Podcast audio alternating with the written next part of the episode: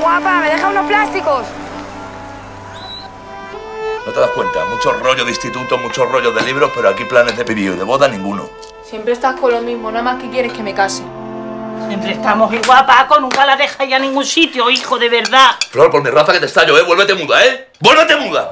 ¿Y tú desde cuándo eres bollera? Joder, Carmen. Hija, pero no te enfades, es que tengo curiosidad. Eres la primera tortillera que conozco. No me llames así, Carmen. Vale, pues no te llamo, tranquila. Prefiero que se me vaya con un gitano que a nadie le deba la vida, o que se me vaya con un buen payo. Yo lo único que le puedo decir que mi hija la Carmen, desde que ha nacido hasta ahora, no ha salido a la puerta de la calle sin que alguien la acompañara. Tú quieres pedirte con su hijo. Yo sí quiero, pero si tú quieres, papá. Pues dicho y hecho. Y tenemos que ser amigas. Pero escúchame, que solo amigas, ¿eh? Y ya está, no te confundas. Mira, me da a mí que aquí la que se está confundiendo eres tú. Y eres ay, lo más bello de esta vida. Y eres como un jardín lleno de flores. Y eres como la luna que ilumina. Lo que tienes que hacer es cuidarme a mí y a los hijos que tengamos. ¿Estamos? Si tú nunca te has besado con ninguna chica, ¿cómo sabes que te gustan? ¿Y tú? Si nunca te has besado con una chica, ¿cómo sabes que no te gusta? Perdona,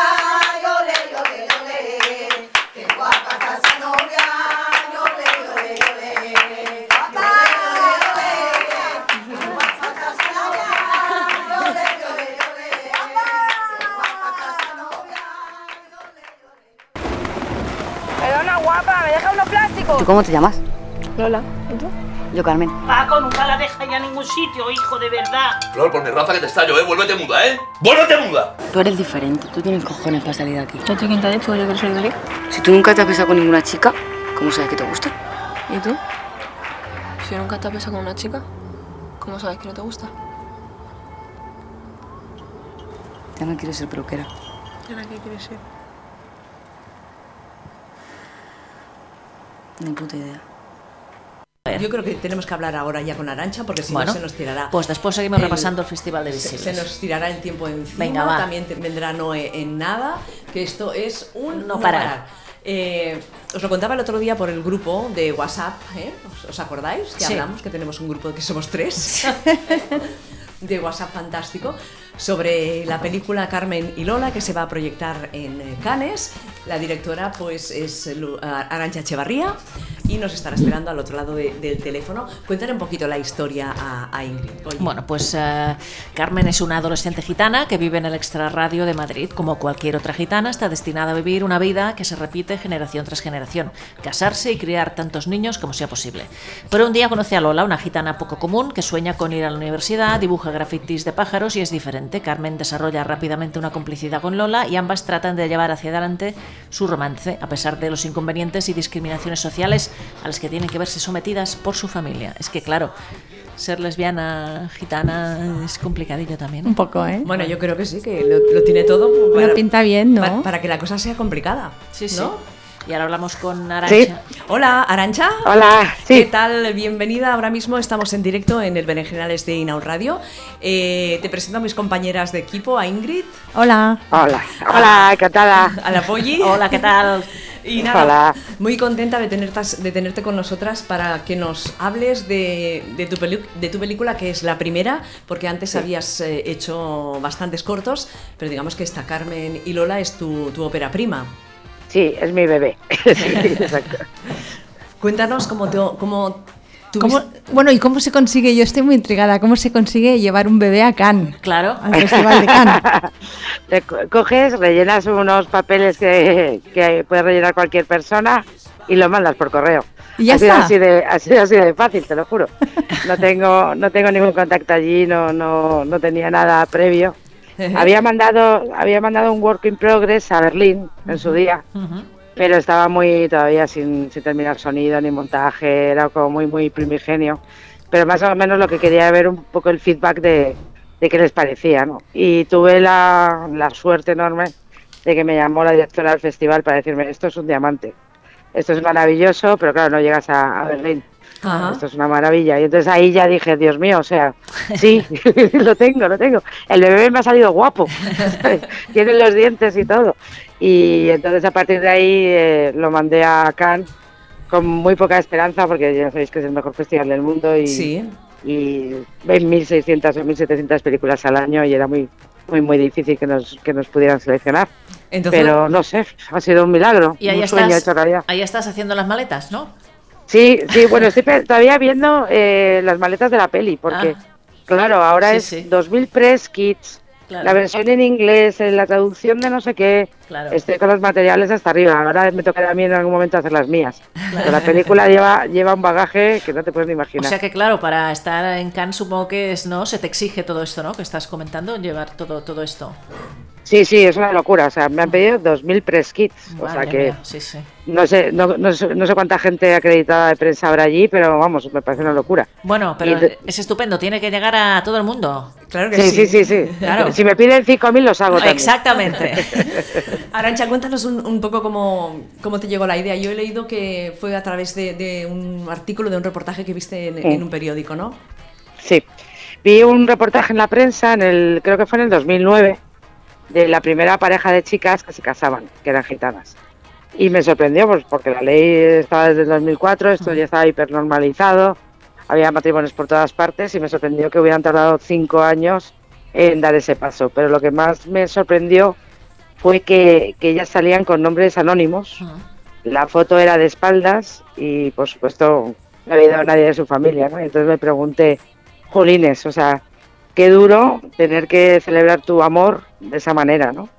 Y, y sobre todo cuando ya en, la sociedad generalista estábamos pues con el matrimonio gay bastante afianzado, ¿no? Y entonces eso me llamó la atención y me, claro, y entonces me, me puse a, a preguntarme a mí misma qué, qué pasaba dentro de, de cier- dentro de nuestra sociedad en ciertos eh, espacios que no tenemos ni idea, ¿no? que no conocemos tanto y que están ahí y que además son parte de nuestra cultura, porque el mundo gitano ha ido de la mano del payo desde siglos inmemoriales. ¿no? Y, y me puse a indagar y fue cuando me picó la curiosidad porque no encontraba nada, Claro. absolutamente nada. Claro, eso, eso iba a decir, ¿de dónde has sacado pues eh, investigación o de dónde, qué- quién te Sí. ha contado, quién te ha explicado? Pues me pasé dos años, dos años de, de mucho tirar la toalla muchos días, de decir, bueno, voy a por otro proyecto porque esto es imposible.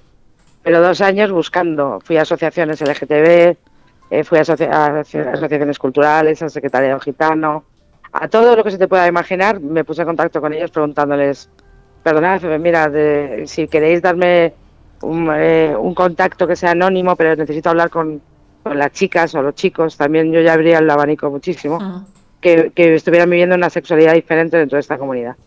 Y no lo encontraba, no lo encontraba. Había un par de casos de, de gitanas famosas, pues como Noelia Lanegri o, o Alba Flores, Sí. pero que no son, no son gitanas de verdad en el sentido de adolescentes de 16 años eh, descubriendo su sexualidad, sino que vienen del mundo de familias de espectáculo, están relacionadas con el espectáculo, que es como una... eh, tienes éxito, por lo cual te puedes permitir cierto- ciertos lujos. Y yo me preguntaba, ¿qué pasa cuando eres una chavala de un barrio de Madrid o de, o de Cataluña, de Bilbao, y no tienes todas esas herramientas? Y sobre todo que no tienes ningún referente, ¿no? Que creo que es lo más difícil. Porque nosotros hemos tenido muchos referentes de, de gente importante que nos ha ayudado, pero es que ellas no tienen ninguno. Y, y entonces ahí me empecé a desesperar, ya te digo. Y me metí, a la- encontré un blog donde había chicas que hablaban de su experiencia, pero eran eh, comentarios anónimos. Y entonces, nada, a punto de tirar la toalla, un día se me ocurrió, tuve la genial idea de, de pensar, estas chicas tienen que estar en algún lado y tienen que hablar entre ellas seguro. Eh, el anonimato es, es su referencia, pues va a ser en la red. Y entonces me empecé a meter en chats LGTBs con el nick de Gitana Guapa. ¡Wow! a que fui lista. Muy lista, muy lista. Bueno, después de, de 200 entradas de tíos de Tengo Cam, eres gitana de verdad, No, y todas mía. esas, imagínate, o de curiosos o curiosas, un día, al mes de estar todos los días metiéndome como cuatro o cinco horas en los chats, va una chica y me pregunta, ¿de qué familia eres? ¡Wow! Y digo, esto es. Y mentí como, mentí como una bellaca. Le dije, soy una heredia. Claro, es que no podía, si Claro. empezaba ya de, de frío iba a huir. Entonces empezamos a charlar, estuvimos hablando como media hora y al final le dije, mira, soy una directora de cine, soy paya, eh, quiero hablar de este tema y salió corriendo. Ah. Claro, se asustó, lógico, Ujú. normal. Pero yo seguí existiendo día tras día, día tras día, y otro día me volvió a, a contactar. Y, y hablando ya con ella, empecé a crear un, un vínculo de confianza, que le dije, yo no quiero saber ni tu nombre, ni tu teléfono, no quiero saber nada de eso. Lo que quiero es que me cuentes tu historia. Y ella misma me puso en contacto con otras chicas. Oh, Y creé una especie de, de círculo de, de 15 que siempre estábamos ahí charlando. Y ellas lo que me decían es, básicamente es, por favor, mm, cuenta esta historia, danos voz, porque no tenemos voz propia. Qué y entonces bien. a mí eso me llegó al alma y me puse con uñas y dientes a levantar el proyecto para adelante. Y bien para adelante que ha ido, ¿no? Sí, sí, ahora está embalado. Está embaladísimo y aquí unas ganas tremendas de, de ver la película. Cuentas un, po- un poquito cómo fue el casting de, de la película. Pues complicadísimo. Imagino. Ese fue, ese fue mi segundo intento de tirar la toalla. es que im- imagínate, porque eh, al principio pensé, bueno, pues voy a buscar actores gitanos, ¿no? Y es que no hay, no hay ni uno. Claro. Claro, es que es un, o sea, eh, hay flamencos, hay, ese mundo sí que está muy cubierto, pero actores con un método, con un concepto de actor no hay. Entonces, eh, y sobre todo de las edades que estaba buscando, estaba buscando el primer amor, que son los 16 años. Total, que me, nos tiramos a la calle, y cogimos los bártulos y nos fuimos a mercadillos, a barrios, empapelamos toda la ciudad, buscando, pues eso, chicas eh, adolescentes gitanas. Y venían al casting y ahí, antes de entrar al casting, ya les decíamos de qué iba la peli. Ajá. Porque no, no quería problemas, no Claro. quería malos entendidos, porque además que es, siendo paya es mucho más complicado para ellos y es como, ¿qué quieres contar de mí, no? Claro. Y de los que se quedaban, que se quedaban bastantes ahí donde, sorprendentemente, porque veían una oportunidad de trabajo, sinceramente, y lo necesitaban, son Pues muy sí. trabajadores. Los que se quedaban muy bien, pero de chicas jóvenes había muy pocas que quisieran que quisieran quedarse a, la, a la prueba. Claro, o si que se quedaban era yo de amiga, yo de prima, nadie quería ser la prota. Y, y yo hacía una prueba que era buenísima para saber hasta dónde podía llegar con, con la, con la chica que, que me tocara en turno, que era decirle, eh, ¿te importaría salir fumando en la película? Y me decían, ¿tú estás loca? No, ¿qué van a decir de mí? Ni, no, imposible, imposible. Y yo decía, vale, pues ya no te cuento ni que hay escenas de, de amor. ¿no? Exacto. Imagínate. Y entonces hubo una cosa maravillosa que fue lo que me animó a seguir, que es que vi a mil, 1200 gitanos, más o menos. y, y la 8 fue Zaira Romero, que es la que hace de Lola. Sí.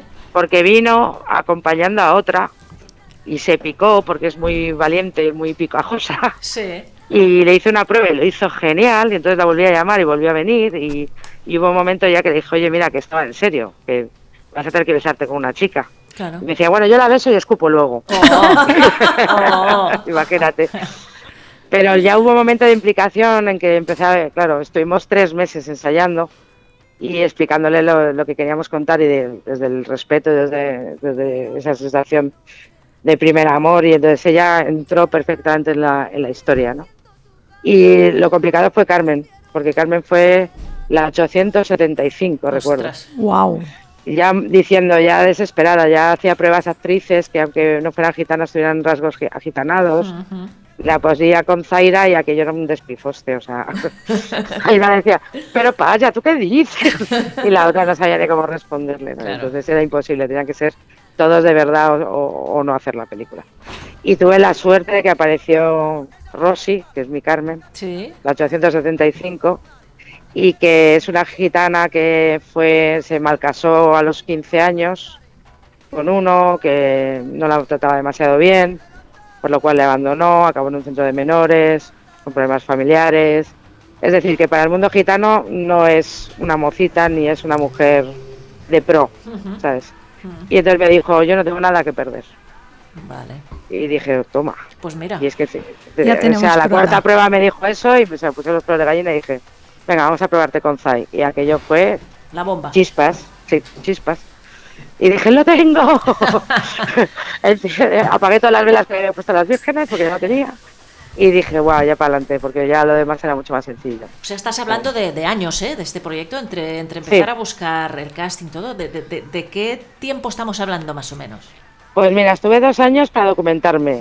Eh, luego escribí el guion en un mes, porque claro, ya lo tenía todo tan pergeñado en la cabeza que salió solo. Y luego eh, estuvimos un año y medio, desde que empezamos con el concepto de película ya financiada y todo eso, hasta ahora, Muy más bien. o menos.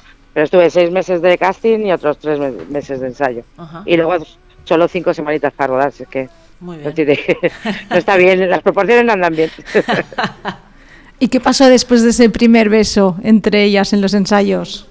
Pues el primer beso que se dio Zay en su vida delante de alguien fue ese. Oh. O sea que imagínate, o sea, muchos nervios. eh, Era una, yo estaba más nerviosa que ellas. Yo lo posponía.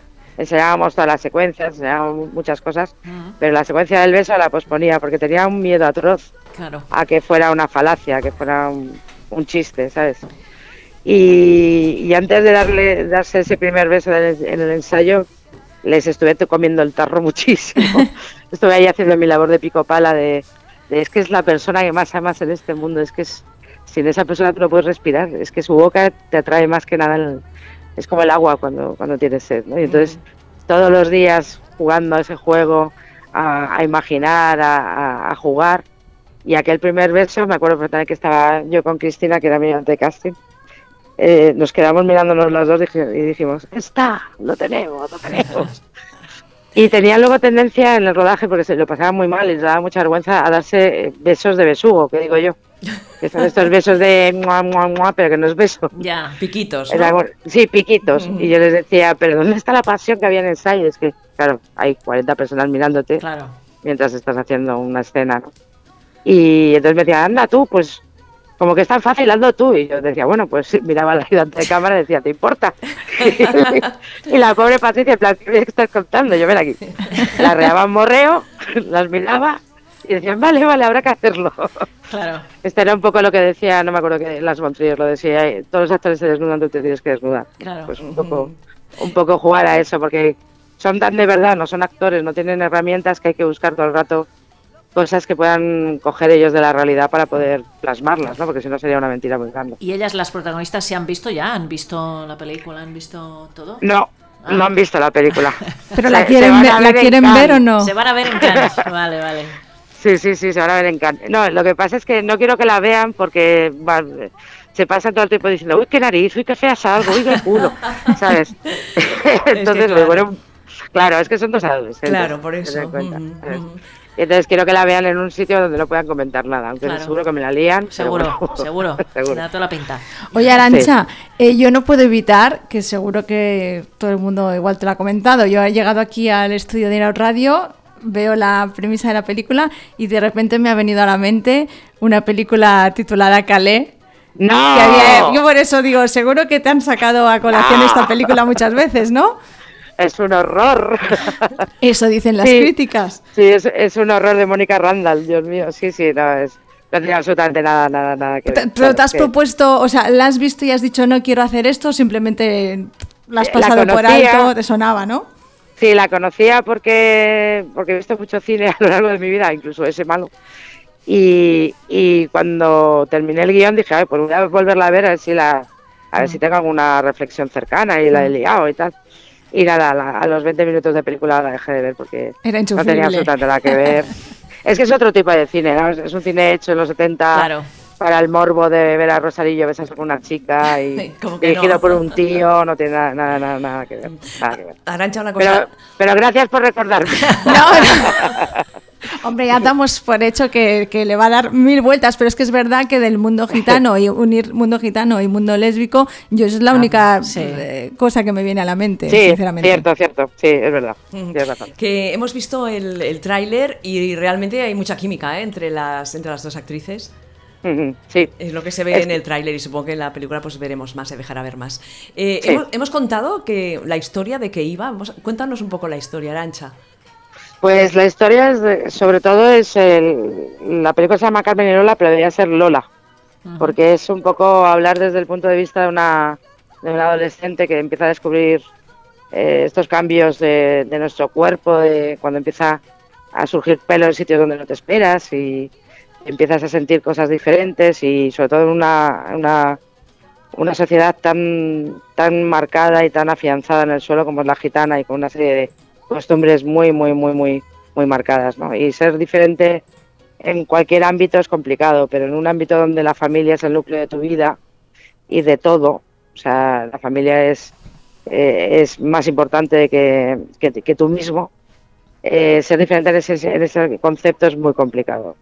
Y entonces Lola lo que empieza a sentir es que, que siente cierta curiosidad hacia, hacia otras chicas. Siente que no, no siente lo mismo por otros chicos, pero claro, es que no se atreve ni siquiera a desarrollarlo, ni a imaginárselo, ¿no? Porque es algo tan tabú, tan complicado, hasta que un día en el mercado, en, en un puesto aledaño, conoce a Carmen, que además Carmen es muy, muy zalamera, es una chica muy, muy atractiva y que enseguida le pone ojitos, porque le, se le pone ojitos hasta las bolsas de plástico.